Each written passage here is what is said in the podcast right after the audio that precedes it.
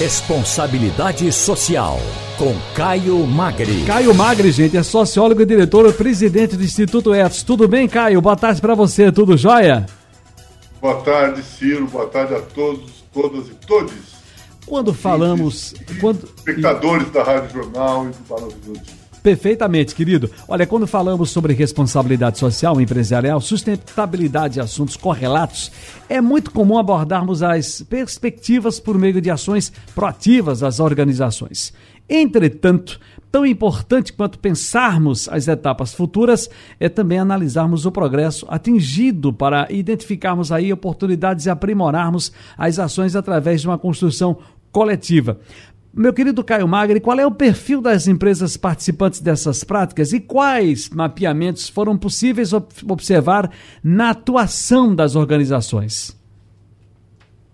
Tiro, acho que a gente tem que começar dizendo que é, nós temos que medir e ter transparência naquilo que as empresas estão dizendo que tem que fazer, estão fazendo. Nós temos que ter esse processo de controle social importante, de transparência. Então, esses indicadores que mostram isso de alguma forma são é uma das ferramentas e uma das formas de fazer isso. 2020, a gente ficou com os indicadores etos abertos para serem aplicados pelas empresas entre março e dezembro. E a gente tem um relatório, porque o de 21 a gente ainda está trabalhando, Ciro. A gente está olhando para os números e tal, como é que foi feito. E a gente fez esse relatório que é, portanto, muito recente. Né? É, foram no, 997 empresas participaram e se autoavaliaram. É um processo de autoavaliação. Eu não sei se você, quando estudou numa escola pública, eu estudei na escola pública durante muitos anos, meu ensino fundamental foi feito numa escola onde a gente tinha que fazer autoavaliação. E o que, que adianta você começar a se enganar né, nesse processo, especialmente as empresas? Então, essa ideia da autoaplicação é para que elas possam entender de que elas têm que olhar de fato o que está acontecendo, para poder encontrar soluções e remédios para poder melhorar o que está acontecendo. Né?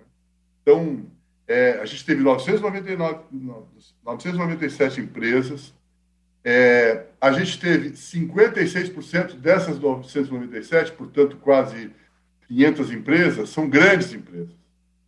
27% de médias empresas, 11% de pequenas empresas e 4% de microempresas. O importante é dizer que isso, isso significa que ela é funcional para todos os portes de empresa. Então, usem, por favor, utilizem esse processo. O Sudeste, enfim, foi, foi a região do Brasil que mais participou. Então, é importante convocar, e aqui é um espaço importante, as empresas de Pernambuco para poderem acessar e conhecer esse processo. Absolutamente gratuito, acessível, etc. Agora, entre as empresas que se autoavaliaram nesse relatório, a gente teve nove das dez empresas mais lucrativas do Brasil em 2020. E 31 das 39 empresas que estão naquela carteira de sustentabilidade da B3, a antiga Bovespa, né? a B3, que é a Bolsa de Valores do Brasil, né? não tem outra.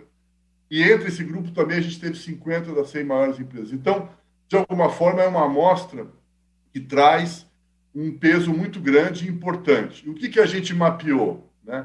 De que, de alguma forma, existem sim estratégias, inclusive algumas inovadoras, na maioria das empresas respondentes para enfrentamento dos aspectos sociais e ambientais. Existem estratégias, existem ações, a gente precisa entender aquelas que são as mais interessantes, aquelas que provocam o melhor impacto. É, e para além disso, né, é, há também uma, uma avaliação cada vez maior dos riscos e uma promoção de prestação de contas, do, do que a gente chama de accountability, né? uma palavra complexa, comprida, eu não sei escrever, é, eu me perco em tantos Cs que tem, accountability. E, e é isso, é, é, prestar contas. Né?